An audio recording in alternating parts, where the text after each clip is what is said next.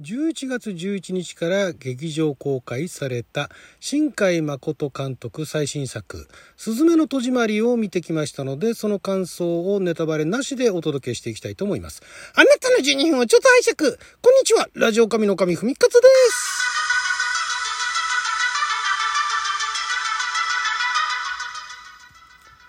映画トークでございますけれども、えー、昨日ですねもうあの12日になっちゃいましたけども昨日私あの初日に見る予定はなかったんですが、まあ、ちょっと仕事がですね、えー、大変あのハードというかあ疲れたもんですから もうちょっと見ようと 疲れを癒しにっていうかね、えー、まあ、そのその日のあの晩ご飯もねちょっと自分にご褒美みたいなねちょっとあのいつもよりやや贅沢なねご飯を食べで、えー、私が見る前にもうあのすでに見た方の感想みたいなものがツイッターにちらほら見受けられましてで結構あの皆さんあの泣いてらっしゃったんですね。泣いたと。もうあのボロボロ泣いたと。いうのがあったんであじゃあもう泣きに行くかと。思ってですね、まあ、あの予告は見てはいたんですがあんまりあの予備知識というか、えー、前情報を入れないででまあ見に行きましてでも見る前にもハンカチもね手に握りしめながら見たんですけれども、まあ、結論から言うと私泣かなかったんですがもうかけらも泣けなかったんですけれどもとてもいい作品でしたね。あの自分の趣味で言えばえー、最近の直近のあの「天気の子」だとか「君の名は」だとか、まあ、その前の新海作品はまあまあ好きなんですけれどもその後のあのさらにメジャー化したあの河村元気プロデュースが入って、えー、ちょっと一皮を向けた新海誠作品「えー、君の名は天気の子」に続く「すずめの戸締まり」の中では、えー、結構一番好きかもしれないですね。えーまあ、あの作品のテイストとしては天気の子も結構好きなんですけども、えー、まあ、一番良かったかなというのもですね、まあ、ネタバレしない範囲でお話ししますとまずね、えー、ロードムービー的な要素がありましてですね。でこれもあまり詳しく言わないんですがあんまり私ねロードムービーって好きじゃないですよ。テンポがねテンポが難しいんですよね。あのロードムービー好きな人はああいうなんかなんでしょうねそのテンポが。見てるテンポが合うんだと思うんですよ。で私もねロードムービーで好きな作品が全くないわけじゃないんですけども完全にコメディに振ったあのレニングラードカーボーイズシリーズですとかあとはそうですねジム・ジャームッシュ監督もなんかロードムービーもあったような気がするんですけどそれぐらいであとはねなんかあの正直、えー、ちょっと退屈しちゃうというか間延びしちゃうっていうかあまあ見た時期にもよるのかもしれないですけどあんまりあのロードムービーっていうのは性に合わないあんまりあの私の性格に合わないタイプのものが多かったんですが今回はあのねロードムービーこういうロードムービーだったら私も満足するんだって気づいたのがやっぱりねこの深海作品特に今回の新海誠監督あの色彩監督っていうね あのそういう、えー、職っていうかねそういうあの肩書きもついておりまして色合いがまずすごい美しいのとで今までねえー、特にあの天気のこう君の名はなんかでも顕著でしたけどもあの街のあの描写っていうのがすごいじゃないですか。ディテールめちゃくちゃリアルというか細かくでリアルに寄ってんだけどもリアルよりもすごいキラキラ輝いてるっていうあの描写ね。だからまあ一歩間違えればそれはファンタジーじゃないかって言ってしまうぐらいのキラキラ描写なんですけれども今回はそれが非常にあの功を奏しましてですね、えー、ロードムービーいろんなあの日本の景色を見せるんですけれども、えー、海外のそういういろんなロケをしている映画なんかと比べても遜色ない、えー、むしろ何でしょう日本の風景ということで非常に親近感があ湧けるっていうのも湧くっていうところもあって非常にそのあの景色がですね何でしょう私好みっていう非常にあの個人的な話してしまいますけれどもすごいあの見たかった絵が次から次へともうあの本当息つく間もなく次から次へといろんな街の風景が出てきてねこれがまず個人的な大満足だったんですね。ここまでね、あの、丁寧に、日本の実写の映画でもここまでいろんなロケをしてね、いろんなところの風景をいろんな角度から撮って描写しているっていう作品がない中、まあさすが深海監督だからっていうのもあるし、アニメーションだからできるっていうのもあると思うんですけど、そこがね、まず個人的には一番良かったとこですね。だからもうお話あんま関係ないですよね。お話というよりかは、その光景、あのビジュアルの面が、すごいもう見応えがあって、もうずっと見てられると。だからまあなんだったらあの BGV かなんかにしてね、ずっとあの家の中で流してても全然問題ないっていうぐらい、非常に美しい、まあ時におどろどろしいあの光景なんかもありますけれども、それも全部ひっくるめて、非常にもうあの、こういうのが見たかったみたいなね。まあ、その映画って言っていいのかどうかわからないですけど、なんかこういう絵が見たかったっていうのが、次から次へと、えー、あってですねそこがまず良かった。でまあキャラクターのデザインは誰がやったのか分からないですけどキャラクターのグラフィックもすごいあの個人的には好きでしたね「えー、君の名は」から続く人なのかな？同じようなタッチでキャラクターもねまあ皆さんあの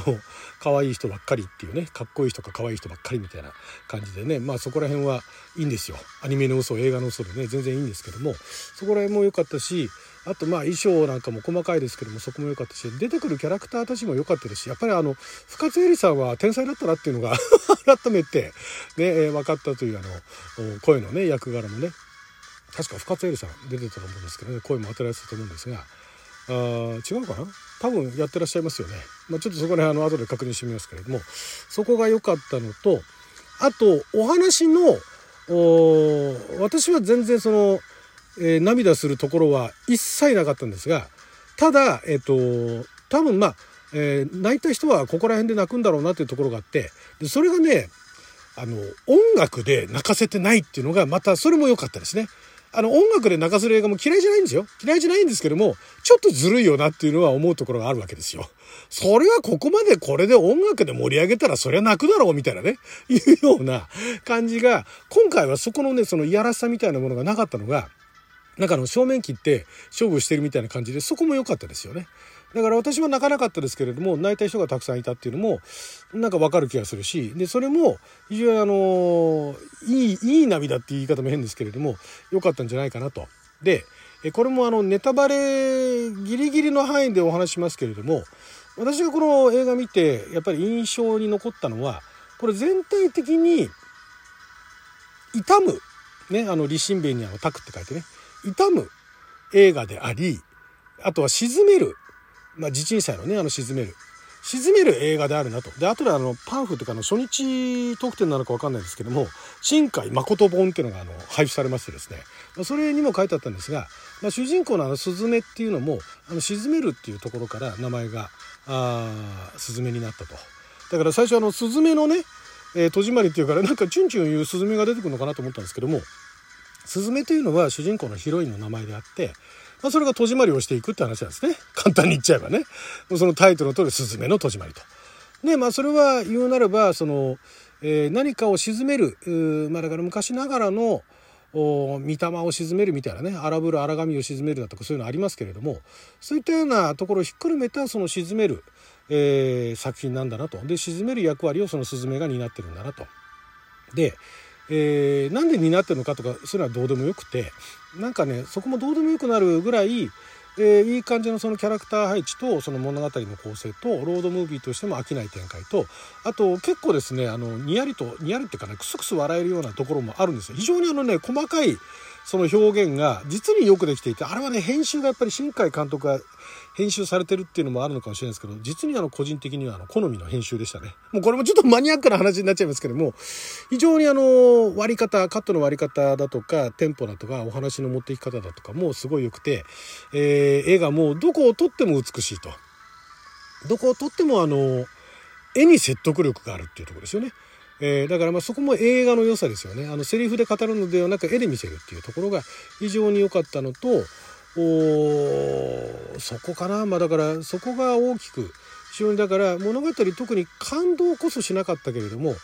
まあ、今のこの時代こういう作品必要だよ必要っていうとちょっと言い過ぎなんですが、まあ、タイミングいいよねと。でこれ後になって見てもいいよねっていうふうに言える作品だなとは思います。非常に。だから、まあ、ある人からするとちょっとあの心をえぐられてしまう方も中にはいらっしゃるかもしれませんけれどもまあ、少なくとも私のポジション私の立場からすると、まあ、ちょうどいい感じの作品だったなと。でまあ、静かにあの痛みながらあ、ね、あの見ると自分もその映画を見ることによって何かをあの傷んだようなね何かを沈めたような気分になるということで、えー、まあ、だから一歩間違えるとねそこ本当ギリギリのラインだなと思ったんですけど一歩間違えるとおちょっと反感を買ってしまうような要素も中にはあるのかもしれないですけれども、まあ、あの作品としては非常にいいんじゃないかなと。ただ派手なね感じはしないんですよ。だから派手な感じもしないし話題性っていったところでもあの新海監督がっていうところぐらいしか多分話題性がないんで映画としてはちょっと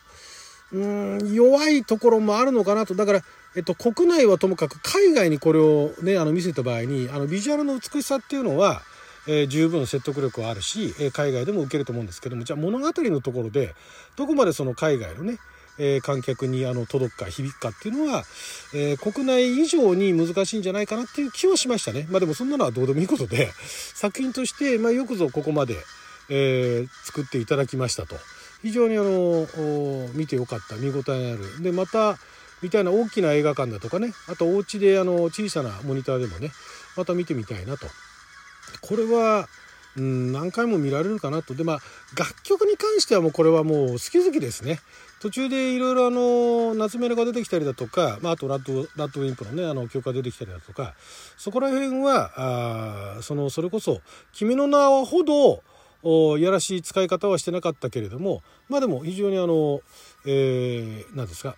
いいところツボを押さえたような音楽の使い方をしているなということで、まあ、だから何かその映画にねすごい強いメッセージ性だとか非常に何かあのハードなものを求めてる人にとってはちょっとはライトな感じをしてしまうかもしれないですけども作品としてはあの捉える人によっては非常に重く捉える方もいらっしゃるでしょうし何か救われる方もいらっしゃるんじゃないかなっていうような感じの作品でしたね。えー、まあ私はあのそういったところは別に救われることもなく、まあ、見られましたけど。はい、ということで、授乳から記者のお時間で、ピヨピヨピヨピヨ